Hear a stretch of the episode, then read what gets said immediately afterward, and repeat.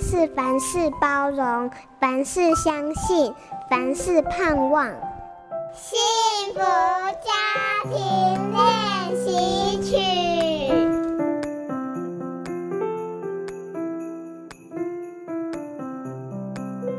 没有人是天生会用钱的，金钱的使用是人性欲望的试炼。这一代的孩子面对了有史以来最便利、最考验欲望的消费模式。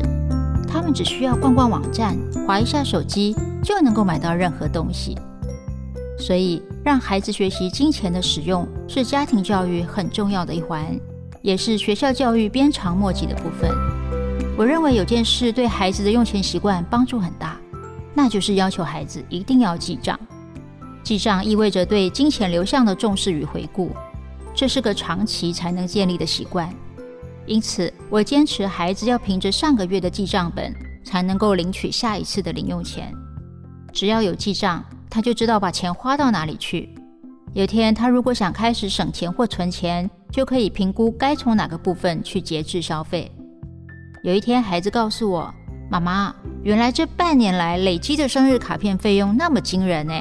以后我还是自己动手做卡片好了，一年可以省下好几百块。”每天记账带给孩子的领悟，比把“节俭是美德”这句话成天挂在嘴上有用得多。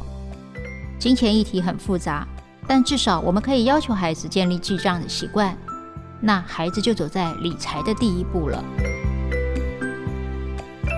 本节目由好家庭联播网、台北 Bravo FM 九一点三、台中古典音乐台 FM 九七点七制作播出。幸福家庭值得努力，让爱永不止息。大义建设关心您。